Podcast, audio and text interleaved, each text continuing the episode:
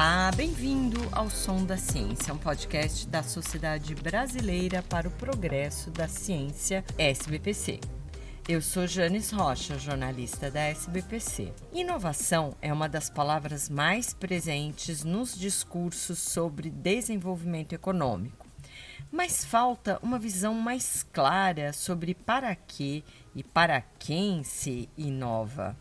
Essa foi, em linhas gerais, a reflexão feita por cinco pesquisadores especialistas no assunto durante o painel Os Caminhos da Inovação no Brasil. Realizado segunda-feira, dia 25 de julho, no primeiro dia da programação científica da 74ª reunião anual da SBPC, o painel foi coordenado pela cientista da computação Francilene Garcia, diretora da SBPC. A retórica da inovação não revela as assimetrias sociais que também são produzidas pelas novas tecnologias. É, o que significa ser inovador, não é? As inovações apontam para o nível mais alto de gastos, marca distinta de um tipo de consumidor privilegiado, e em nome do crescimento do mercado e do desenvolvimento das forças produtivas, a verdade é que quanto mais inovação aconteceu, menos criatividade houve. Essa que você ouviu agora é a professora Cláudia Leitão, da Universidade Estadual do Ceará, e que tem no currículo a criação da Secretaria de Economia Criativa no governo Dilma Rousseff, em 2013. O professor Fernando Gallenbeck, da Unicamp, que tem uma longa carreira de pesquisa na área de polímeros, materiais complexos e nanotecnologia, destacou que, apesar dos grandes avanços, o Brasil ainda carece de inovações em áreas relevantes. E no Brasil, nós temos necessidades muito eh, óbvias, claras, de inovação no caso tecnológica e social, eu cito um exemplo das quebradeiras de coco babaçu. São 200 mil pessoas que é, ganham o seu alimento, ganham a sua vida é, usando uma tecnologia que é, no meu entender, não apenas desumana, mas indigna. Né? A mulher bate o pau em cima do coco e que estava colocado na ponta de um machado. Né? E esse é um problema que nós vemos se persistir aqui no, no Brasil. É difícil achar que isso possa é, continuar por muito tempo, mas o fato é que não vejo nenhum esforço importante para que essa situação mude. O físico Gesil Amarante II, presidente do Fórum Nacional de Gestores de Inovação e Transferência de Tecnologia, o Fortec, destacou os avanços da legislação brasileira de incentivo à inovação nos últimos anos, mas também criticou a falta de um olhar para a diversidade de formas de inovar. Inovação, eh, transferência de tecnologia, propriedade intelectual não é só é, software não é só equipamento, não é só.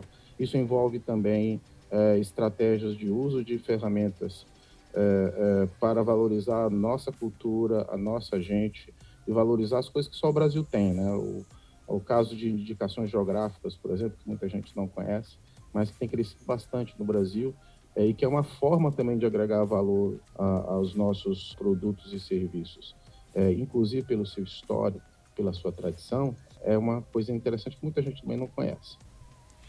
O presidente da Empresa Brasileira de Pesquisa e Inovação Industrial, a Embrapi, Jorge Guimarães, disse que os desafios do Brasil na inovação começam com a distribuição de renda e a deficiência educacional da população.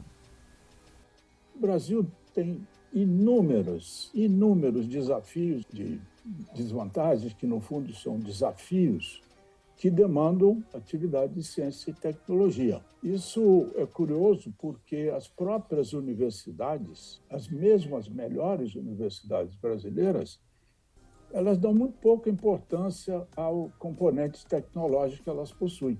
Valdir Oliveira, superintendente do SEBRAE no Distrito Federal, falou da catástrofe que se abateu sobre as micro e pequenas empresas com a pandemia de Covid-19. A maioria delas fechou as portas definitivamente. Ele reforçou a necessidade de que a inovação seja mais acessível a esse segmento, não só para a sobrevivência dos negócios, mas também para a transformação de alguns ambientes nos quais eles são fundamentais.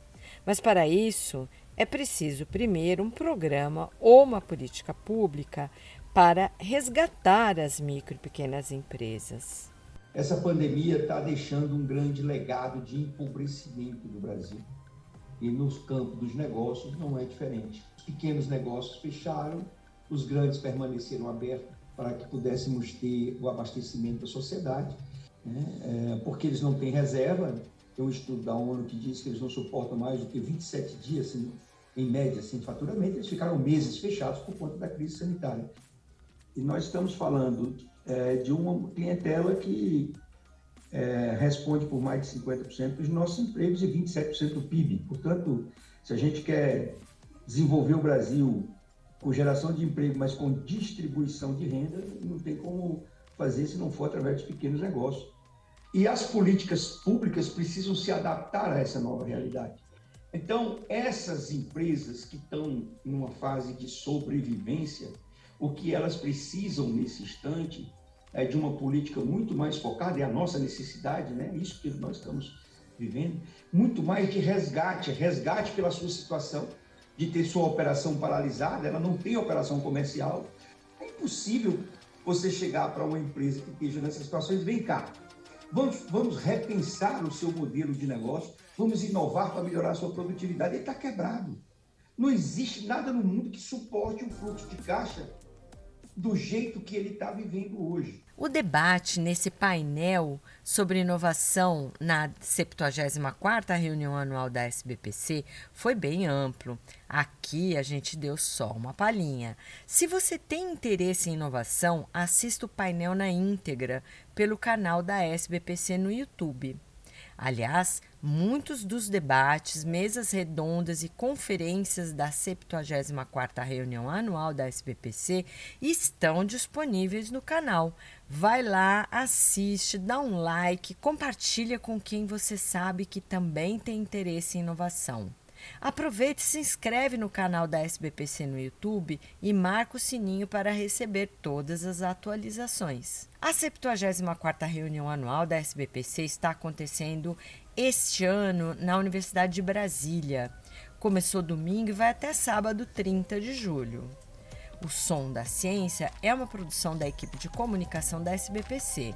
Até a próxima semana. Tchau!